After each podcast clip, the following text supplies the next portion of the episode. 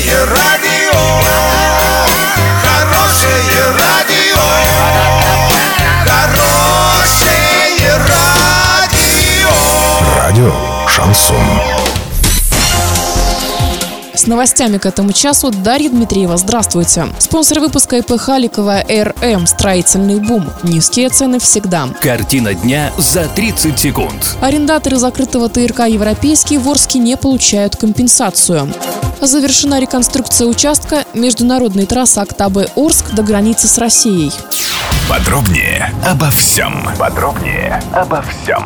Арендаторы закрытого ТРК «Европейский» в Орске не получают за простой компенсацию. Напомним, в Ленинском районном суде Орска состоялось очередное судебное заседание по ТРК «Европейский». Никакого решения принято не было, поскольку одна из сторон попросила привлечь к процессу третьих лиц. Следующее заседание состоится 3 октября. Комплекс был закрыт по определению суда в августе текущего года.